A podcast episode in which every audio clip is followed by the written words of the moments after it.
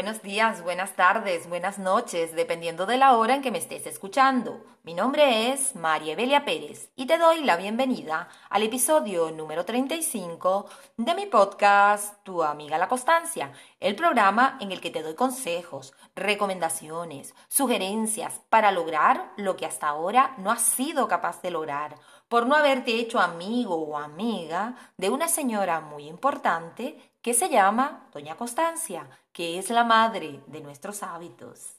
Feliz Año Nuevo 2022 a todos y a todas los que me escuchan. Que lo reciban y mantengan colmados de salud, prosperidad y amor. Deseo de corazón que el comienzo de este año sea también el inicio de una nueva conciencia de la necesidad de incorporar hábitos positivos que te conviertan en la mejor versión de ti mismo. En este nuevo año me parece oportuno regalarte un pequeño resumen de uno de los libros que ha cambiado mi forma de sentir, pensar y de actuar, ya que ha dejado en mí una gran reflexión. El libro que te voy a comentar es El hombre en busca de sentido, de Víctor Frank. Eh, te invito a leerlo completo para obtener una gran enseñanza que te permitirá aplicarla a tu día a día. Vamos a comenzar.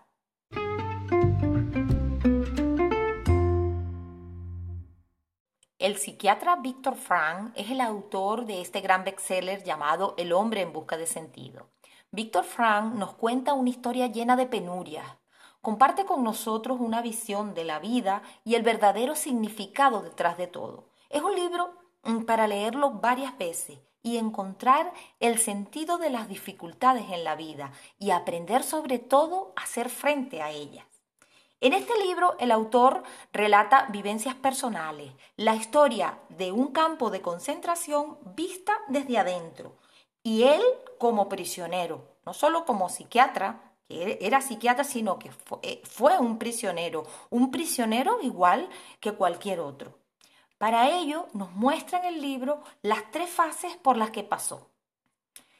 Eh, la primera fase relata cómo fue el internamiento de las personas en el campo de concentración. Nos cuenta cómo 1.500 personas fueron transportadas en un tren durante varios días. Todos creían que los llevaban a una fábrica de munición eh, como empleados para trabajo forzado, hasta que llegaron realmente a Auschwitz. Al principio tenían la esperanza de ser liberados en algún momento. Esa desesperanza rápidamente fue desvaneciéndose poco a poco. Metieron a 1.500 personas en un barracón donde solo cabían 200 personas, imagínense ustedes, a la espera de ser trasladado a campos más pequeños. En ese barracón era imposible moverse, sentarse, dormir, hacer sus necesidades. Durante cuatro días, el único alimento que les dieron fue un trozo de pan a cada uno. Después pasan por una experiencia muy desgarradora.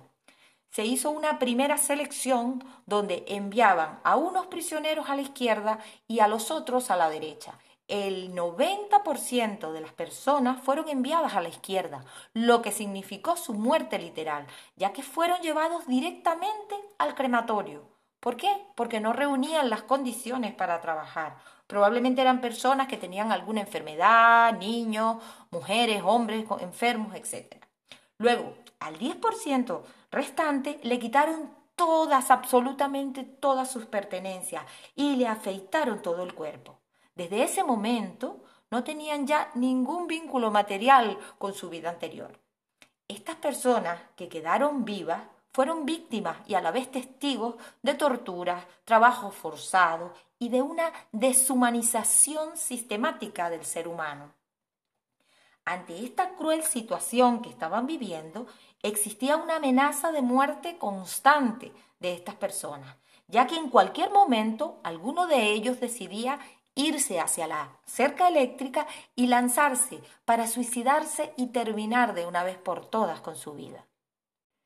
En la segunda fase del libro, Víctor Frank describe la vida en el campo, cómo los prisioneros pasan del estado de shock a una adaptación, a una normalización. que se convierte en una especie de muerte emocional y apatía total por lo que sucede frente a sus ojos. Lo que antes veía como grandes aberraciones se volvió algo normal. Los golpes y los maltratos físicos realizados por los capos se esperaban por el mínimo detalle o sin motivo alguno. Todos los esfuerzos ahora se reducían simplemente a lograr sobrevivir. El hambre, la desnutrición y la enfermedad se apoderaron de todos los prisioneros. Víctor Frank en todo momento le transmitía al resto de prisioneros con los que se relacionaba más que la desesperanza debía combatirse mediante alguna meta futura, algún objetivo al cual aspirar. Esto lo llevó tanto a él como a otros prisioneros a pensar en otras cosas, algo que quisieran alcanzar fuera del campo. Entonces, a pesar del hambre, la enfermedad, mm, de las órdenes atroces, de los trabajos inhumanos y del desgano eh, que todos tenían, algunos de ellos se aferraron a un objetivo por el que vivir. Víctor Frank, por ejemplo, se concentró en el amor y en el recuerdo de su esposa, sin saber, por supuesto, si estaba viva o muerta. Víctor Frank también intentaba transmitir a sus compañeros el buen humor, aunque sea por un momento, ya que pensaba que éste servía como una arma para la supervivencia. En esta segunda fase la soledad se volvió parte del anhelo de los prisioneros. En especial, Víctor Frank deseaba tan solo cinco minutos de soledad para pasarlos consigo mismo. Esto no era fácil porque los capos verdugos no permitían que estuvieran ni un minuto sin hacer nada. Pero él encontró el lugar para refugiarse, un lugar, un pozo en el campo donde podía disfrutar a escondidas de esos cinco minutos. Víctor Frank, cuando va cerrando esta fase en el libro, menciona y se refiere mucho a la libertad interior, la cual trasciende cualquier condición, porque es cada persona la que decide qué quiere ser y mantiene su dignidad al seguir sintiéndose como un ser humano. Al respecto, hay una frase del libro, en el libro, que es muy reveladora y dice lo siguiente. Al hombre se le puede arrebatar todo, salvo una cosa, la última de las libertades humanas, que es la elección de la actitud personal ante un conjunto de circunstancias para decidir su propio camino. Es decir, se le puede quitar todo menos la libertad de elegir qué actitud tomar frente a una situación. Esta frase tiene una gran enseñanza. Ahora vamos a la tercera fase. En ella cuenta lo sucedido después de la liberación. Es interesante ver cómo después de la liberación los prisioneros no sintieron nada al caminar y observar que eran libres, lo que para cualquier persona Mm, puede pensar que debieron haber brincado de alegría, mm, que debieron haber salido corriendo a recuperar sus vidas, pero esto no fue así.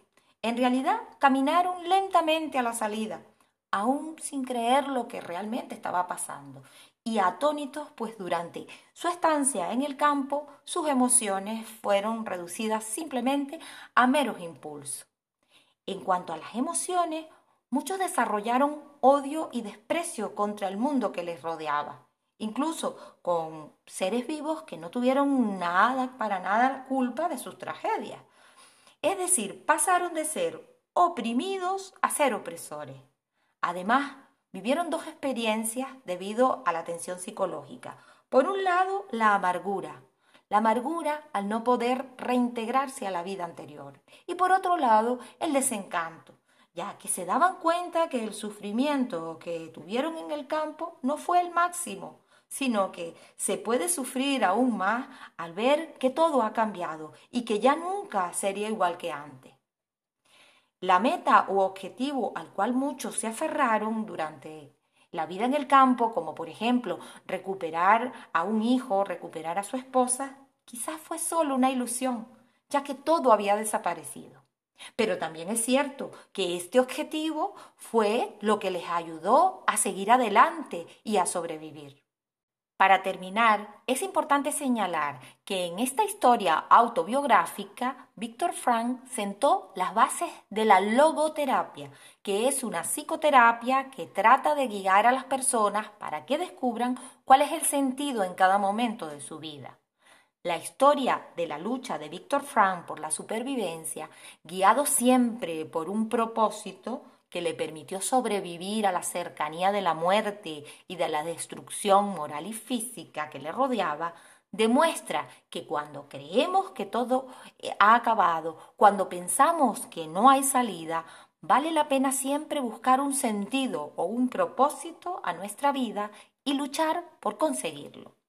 Como te dije al comienzo, te invito a leer por completo este libro para extraer muchas de las enseñanzas y poderlas aplicar a tu día a día, ya que transmite un mensaje muy esperanzador sobre la capacidad humana de trascender sus dificultades y descubrir una verdad que ayuda a quererse a uno mismo y a quienes te rodean.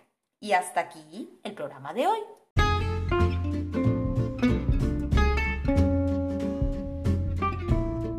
Recuerda siempre que hacerte amigo o amiga de la constancia es el primer paso que tienes que dar hoy y repetirlo a diario. Si puedo, si soy capaz de ser constante, ahora y siempre. Y hasta aquí este podcast. Muchísimas gracias por permitir expresarme, gracias por escucharme y darme la oportunidad de llegar a tu mente y a tu corazón. Te espero en otro episodio más. Recuerda, puedes seguirme como tu amiga La Constancia, darme un like y suscribirte en mi canal de YouTube, en mi Instagram o en las diferentes aplicaciones de podcast como por ejemplo iBox, Spotify o cualquier otra que tengas a la mano. Adiós, hasta el próximo episodio.